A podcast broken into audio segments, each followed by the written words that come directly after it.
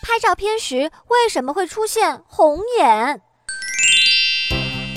由于闪光灯发出的光线非常短暂，以至于瞳孔还来不及反应，光束就直接通过开放的瞳孔照射在眼球后的视网膜上，然后经瞳孔反射回镜头。